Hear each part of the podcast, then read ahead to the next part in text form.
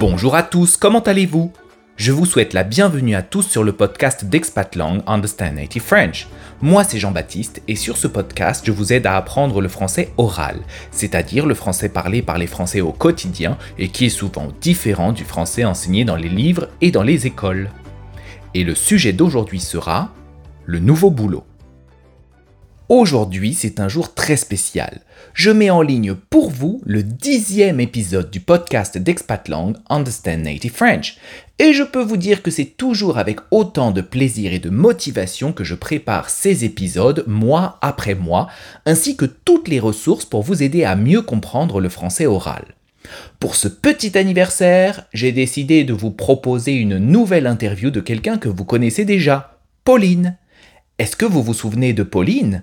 Dans le premier épisode du podcast, elle nous a parlé de l'alimentation des enfants et de comment elle choisissait les produits qu'elle consomme pour qu'ils soient à la fois bons et sains. Si vous n'avez pas encore entendu cet épisode, vous pouvez le faire dès maintenant en écoutant l'épisode 1 intitulé L'alimentation des enfants. Mais dans l'épisode d'aujourd'hui, Pauline ne va pas nous parler d'alimentation, mais de son nouvel emploi. Aujourd'hui, en France, de nombreuses personnes cherchent à changer de travail. Parfois, elles cherchent à évoluer dans leur métier et cherchent simplement un poste avec de nouvelles responsabilités dans leur entreprise ou dans une autre. D'autres personnes, au contraire, cherchent à changer complètement de métier. Il est très fréquent que des personnes qui ont travaillé pendant de nombreuses années dans des bureaux aient envie de faire un métier plus manuel. Ainsi, il n'est pas rare que des banquiers deviennent boulangers ou que des comptables deviennent agriculteurs. Pour préparer une telle révolution dans sa vie professionnelle, cela demande bien souvent de se former, c'est-à-dire d'apprendre ce nouveau métier. Cette période de formation, c'est ce qu'on appelle une reconversion. Cependant, un autre phénomène a fait son apparition au cours des dernières décennies, l'apprentissage tout au long de la vie. L'apprentissage tout au long de la vie est l'idée selon laquelle les travailleurs continuent à apprendre après la fin de leurs études supérieures. Par exemple, ils suivent des cours de langue en parallèle de leur travail. Ils se perfectionnent en informatique, bref, ils cherchent à acquérir des compétences qu'ils ne possèdent pas encore. Mais pourquoi est-il si important d'apprendre tout au long de la vie? En premier lieu, parce que cela aide les travailleurs à saisir de nouvelles opportunités. Ensuite, cela leur permet de s'orienter vers un nouveau métier qui leur plaît plus. Enfin, c'est aussi une obligation extérieure. Les entreprises et les technologies qu'elles utilisent évoluent très rapidement, et pour rester compétitifs sur le marché du travail, il faut aussi apprendre à maîtriser les nouvelles compétences nécessaires. Quoi qu'il en soit, changer de travail n'est jamais une chose facile. On connaît les conditions de travail que l'on va quitter, mais on ne connaît absolument pas celles du nouveau travail que l'on prend. C'est un peu comme la loterie. Parfois on gagne et parfois on perd. La loterie, justement, Pauline y a travaillé pendant près de 10 ans au service marketing. Mais après tout ce temps passé dans la même entreprise, elle a eu envie de changer, de se lancer de nouveaux défis et d'explorer de nouveaux horizons professionnels. Aujourd'hui, elle travaille toujours dans le marketing, mais dans un domaine complètement différent, celui des assurances. Pour mieux comprendre ce que signifie changer de travail aujourd'hui, vous allez maintenant entendre cette conversation avec Pauline où elle nous raconte comment se passe cette nouvelle vie pour elle. Et comme toujours, on se retrouve juste après pour analyser les structures et expressions utilisées dans cet enregistrement et pour travailler un petit point de prononciation. Enfin, si vous souhaitez travailler en détail sur cet épisode, je vous invite à utiliser le guide audio avec les questions et exercices pour vous aider à mieux comprendre la conversation. Ce guide audio est disponible sur le site internet d'Expatlang dans la section Podcast. Vous trouverez le lien en description de cet épisode. Vous êtes prêts les amis? C'est parti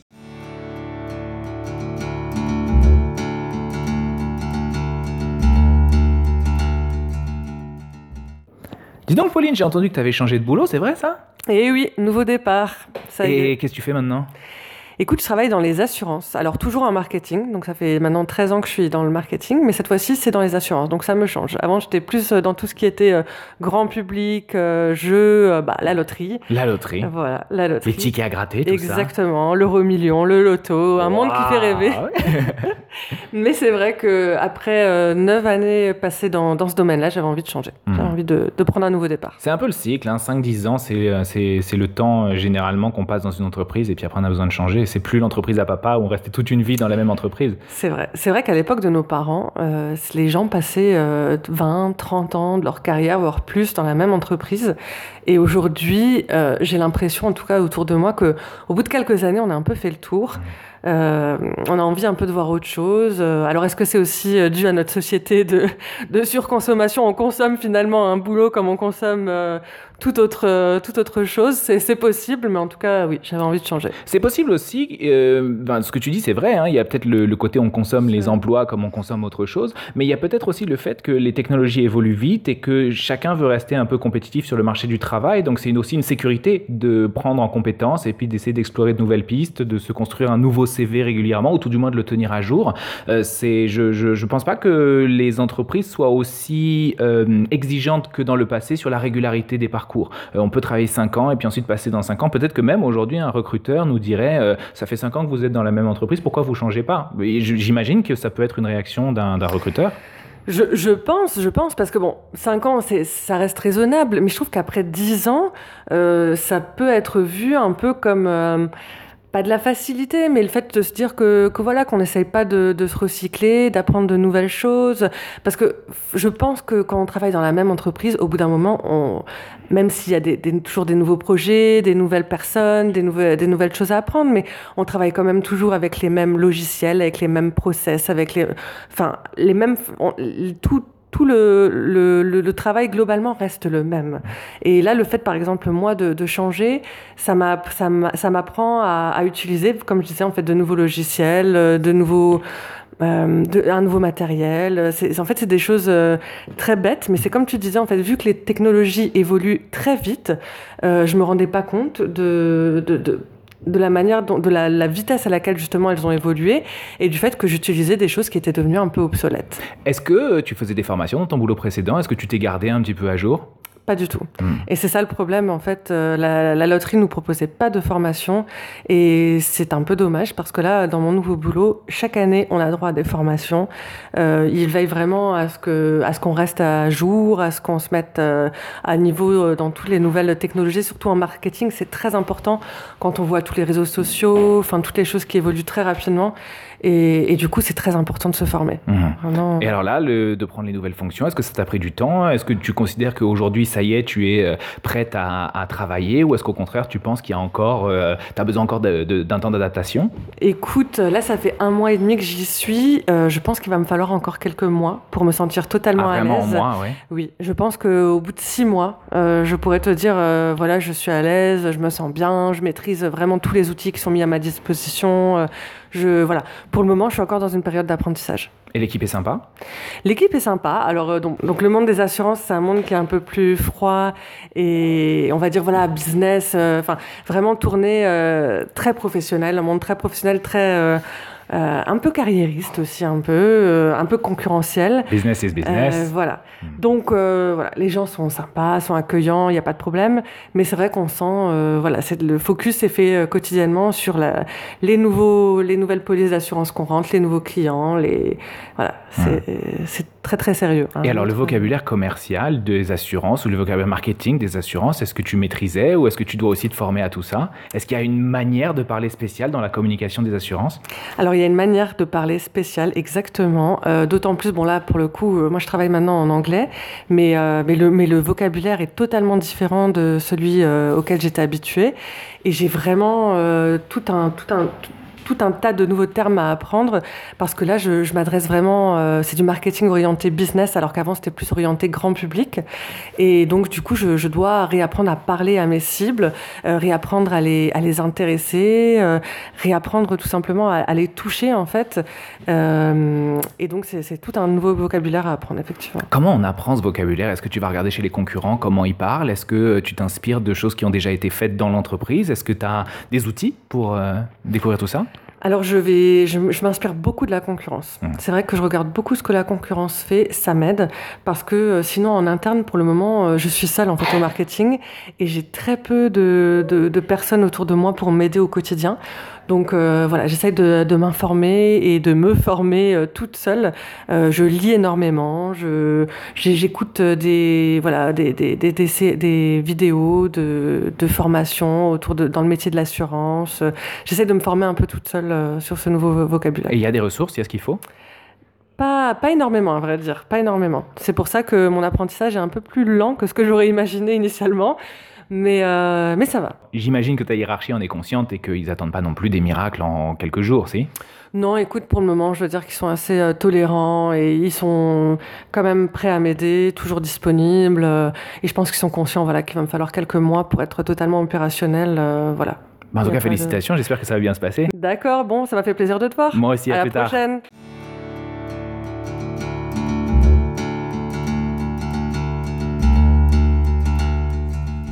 Si cette conversation vous a semblé difficile, vous trouverez sur notre site internet www.expatlang.com, dans la section podcast, un guide avec toutes les étapes pour travailler efficacement sur chaque épisode. Et vous, quelle est la durée la plus longue que vous avez passée dans la même entreprise? N'hésitez pas à m'envoyer un mail à contact@expatlang.com pour partager votre expérience. J'adore recevoir vos messages et les lire. Merci à tous pour vos encouragements et votre retour sur tous ces différents épisodes. Et si vous voulez m'aider à développer ce podcast, je vous invite à le noter sur iTunes et sur Spotify et à le partager avec vos amis. Nous allons maintenant analyser cette conversation.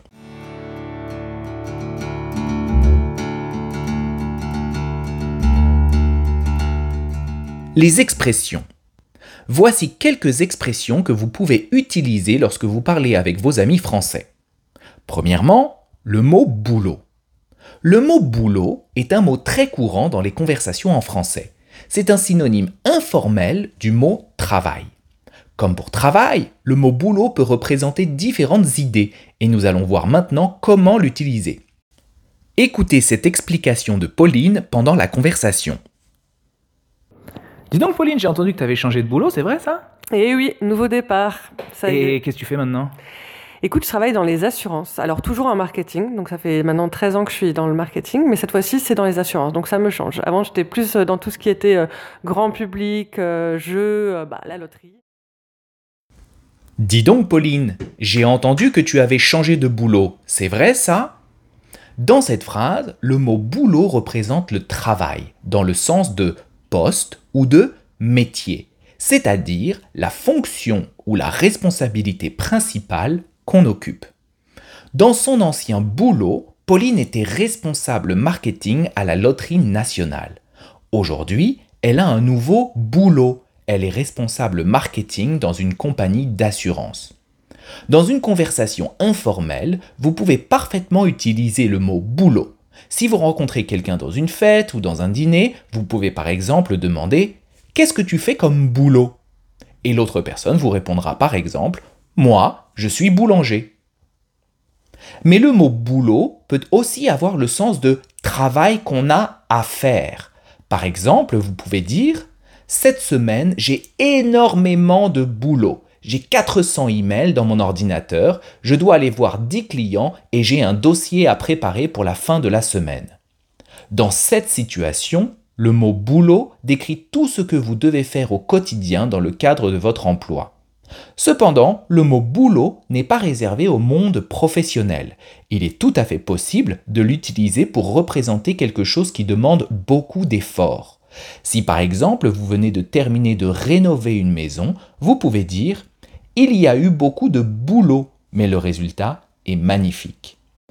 Enfin, on peut l'utiliser dans l'expression Eh dis, c'est du boulot C'est une expression qu'on utilise souvent quand on veut faire comprendre à une personne que ce qu'elle nous demande n'est pas aussi facile qu'elle le croit et que donc on refuse. Par exemple, si un ami vous demande de préparer un gâteau pour 20 personnes pour son anniversaire, vous pouvez lui répondre dis, c'est du boulot Avec cette expression, vous lui montrez que préparer un gâteau pour 20 personnes demande du temps et de l'énergie, et que ce n'est pas aussi facile que de préparer un gâteau pour 6 personnes. Il comprendra alors que sa demande est exagérée. Pour bien utiliser cette expression sans vexer la personne, il est important d'utiliser le ton approprié. Il faut l'exprimer sur un ton léger et avec un grand sourire, tout en rappelant la réalité de la situation. Et évidemment, ici je vous recommande de ne pas l'utiliser dans un contexte formel. Cette expression n'est pas du tout vulgaire, mais dans les contextes formels, il n'est généralement pas accepté de refuser une demande de manière aussi évidente. Dis donc Pauline, j'ai entendu que tu avais changé de boulot, c'est vrai ça? Eh oui, nouveau départ. Ça y est. Et qu'est-ce que tu fais maintenant? Écoute, je travaille dans les assurances. Alors toujours en marketing, donc ça fait maintenant 13 ans que je suis dans le marketing, mais cette fois-ci c'est dans les assurances, donc ça me change. Avant j'étais plus euh, dans tout ce qui était euh, grand public, euh, jeux, bah, la loterie. Voilà, nous en avons terminé avec ces différentes utilisations du mot boulot et on passe tout de suite à l'expression suivante.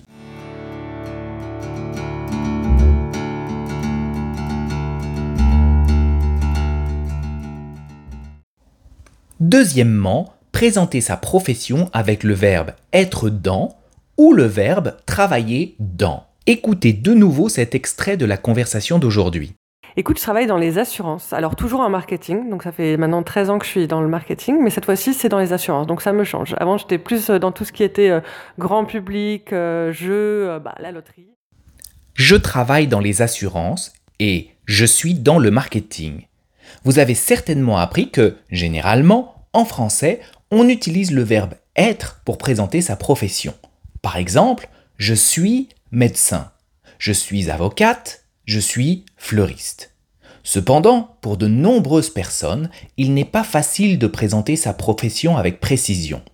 En effet, dans les entreprises d'aujourd'hui, le métier de certaines personnes comprend tellement de dimensions différentes qu'il est difficile de résumer toutes ces activités en un seul mot. Par ailleurs, il arrive souvent que les entreprises utilisent des noms de métiers qui viennent de l'anglais ou qui ne sont pas connus en dehors de leur structure. Par exemple, une personne qui travaille dans le domaine de la programmation comprendra très probablement ce qu'est un développeur front-end. Mais d'une manière générale, ce n'est pas un métier qui est très connu du grand public. C'est pour cela qu'on préfère généralement indiquer le domaine général dans lequel on travaille plutôt que le métier. Et dans cette situation, à la place de développeur front-end, cette personne pourra dire je travaille dans la création de sites internet ou de manière encore plus générale, je travaille dans l'informatique. Si votre profession est difficile à décrire, vous pouvez donc utiliser ces deux structures, être dans ou travailler dans, suivi du domaine dans lequel on travaille. Mais attention, pensez bien à présenter le domaine général dans lequel vous travaillez et pas une profession spécifique. Ici, Pauline dit qu'elle travaille dans les assurances et qu'elle est dans le marketing. Les assurances et le marketing sont des domaines professionnels et pas des professions spécifiques. Une autre précision, si vous faites un métier que tout le monde connaît, il vaut mieux le dire directement. Par exemple, si vous êtes médecin, ne dites pas je travaille dans la médecine.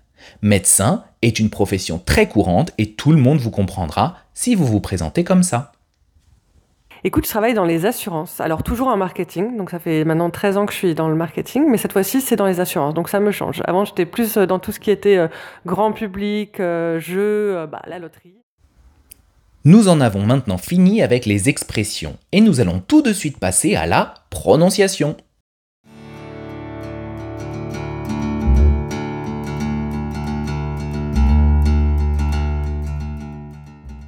Deuxièmement, la prononciation. Utilisez qu'est-ce que tu à l'oral. En français, il est très fréquent d'utiliser la structure qu'est-ce que lorsqu'on souhaite poser une question à quelqu'un. Cependant, cette structure peut avoir une prononciation un peu différente lorsqu'on l'utilise dans la conversation et plus précisément lorsqu'on l'utilise avec le pronom tu. Écoutez la question que je pose à Pauline et essayez de trouver comment je prononce la phrase Qu'est-ce que tu Dis donc Pauline, j'ai entendu que tu avais changé de boulot, c'est vrai ça? Eh oui, nouveau départ. Ça y Et est. qu'est-ce que tu fais maintenant? Écoute, je travaille dans les Vous avez entendu? Ici, je ne dis pas qu'est-ce que tu, mais qu'est-ce tu Qu'est-ce tu Dans cette situation, le mot que a complètement disparu. Cette structure est vraiment très fréquente à l'oral et on peut l'utiliser pour de nombreuses questions différentes. Par exemple, Qu'est-ce que tu fais ce week-end? Je vais au cinéma. Qu'est-ce que tu fais ce week-end? Je vais au cinéma. Ou encore, qu'est-ce que tu veux? Du jus de pomme ou du jus d'orange? Qu'est-ce que tu veux Du jus de pomme ou du jus d'orange? Il est aussi tout à fait possible d'utiliser cette structure au passé ou au futur. Par exemple au passé, qu'est-ce que tu as mangé au restaurant? Qu'est-ce que tu as mangé au restaurant? Ou au futur, qu'est-ce que tu vas acheter au supermarché? Qu'est-ce que tu vas acheter au supermarché? Nous allons maintenant reprendre la question que je pose à Pauline et travailler la prononciation. Je vais couper cette phrase en plusieurs parties, répéter chaque partie après moi jusqu'à la prononcer complètement et rapidement. Et qu'est-ce? Et qu'est-ce tu Et qu'est-ce tu fais? Et qu'est-ce tu fais maintenant? Et qu'est-ce tu fais maintenant? Dis donc, Pauline, j'ai entendu que tu avais changé de boulot, c'est vrai ça? Et oui, nouveau départ. Ça y Et est. qu'est-ce que tu fais maintenant? Écoute, je travaille dans les Voilà, nous en avons fini pour aujourd'hui avec la prononciation. Et si vous voulez travailler plus en détail la prononciation de ce dialogue et mieux comprendre le français oral, vous trouverez la description phonétique de cette conversation sur le site internet www.expatlang.com. Cette transcription vous montrera toutes les différences de prononciation entre le français oral et le français standard, ainsi que toutes les liaisons entre les mots. Vous pourrez donc lire le français comme il est prononcé.